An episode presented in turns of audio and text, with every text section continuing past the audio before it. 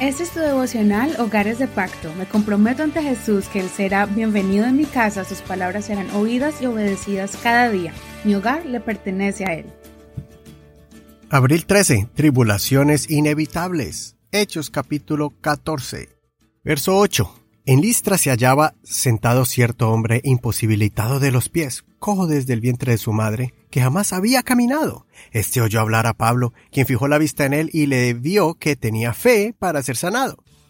Y dijo a gran voz, Levántate derecho sobre tus pies. Y él saltó y caminaba. Entonces cuando la gente vio lo que Pablo había hecho, alzó su voz diciendo en lengua licaónica, Los dioses han descendido a nosotros en forma de hombres. A Bernabé le llamaban Zeus y a Pablo Hermes, porque era el que llevaba la palabra. Entonces el sacerdote del templo de Zeus, que quedaba a la entrada de la ciudad, llevó toros y guirnaldas delante de las puertas de la ciudad y juntamente con el pueblo quería ofrecerles sacrificios. Cuando los apóstoles Bernabé y Pablo oyeron esto, rasgaron sus ropas y se lanzaron a la multitud, dando voces y diciendo, Hombres, ¿por qué hacen estas cosas? Nosotros también somos hombres de la misma naturaleza que ustedes, y les anunciamos el Evangelio para que se conviertan de estas vanidades al Dios vivo, que hizo el cielo y la tierra, el mar y todo lo que hay en ellos. En las generaciones pasadas, Dios permitió que todas las naciones anduvieran en sus propios caminos, aunque jamás dejó de dar testimonio de sí mismo haciendo el bien, dándoles lluvias del cielo y estaciones fructíferas llenando los corazones de ustedes de sustento y de alegría. Aún diciendo estas cosas, apenas lograron impedir que el pueblo les ofreciera sacrificios. Entonces de Antioquía y de Iconio vinieron unos judíos y habiendo persuadido a la multitud, apedrearon a Pablo y le arrastraron fuera de la ciudad, suponiendo que estaba muerto. Pero los discípulos le rodearon y él se levantó y entró en la ciudad. Al día siguiente partió con Bernabé para Derbe. Después de anunciar el Evangelio y de hacer muchos discípulos en aquella ciudad, volvieron a Listra, a Iconio y a Antioquía, fortaleciendo el ánimo de los discípulos y exhortándoles a perseverar fieles en la fe.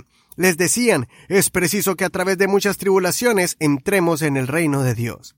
Y después de haber constituido ancianos para ellos en cada iglesia y de haber orado con ayunos, los encomendaron al Señor en quien habían creído.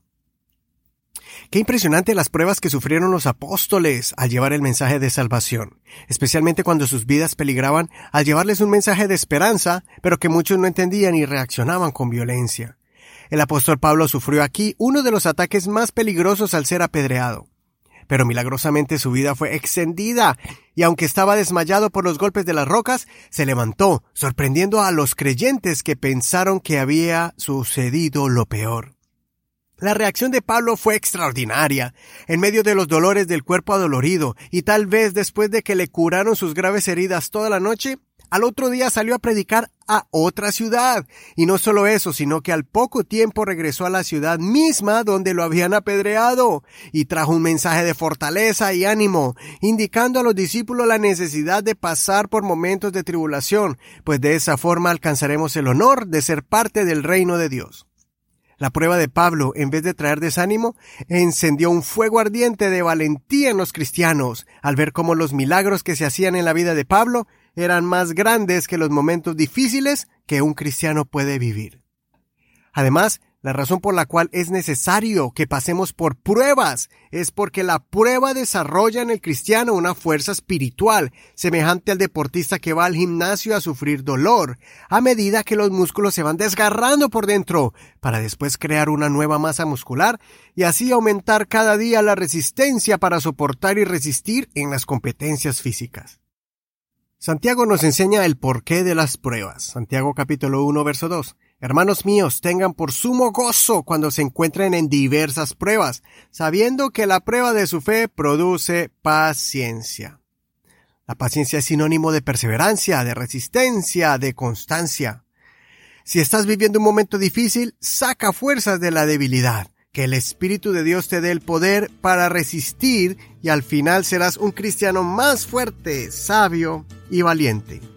Soy tu amigo Eduardo Rodríguez que el Señor escuche tu oración y te saque victorioso de tu prueba.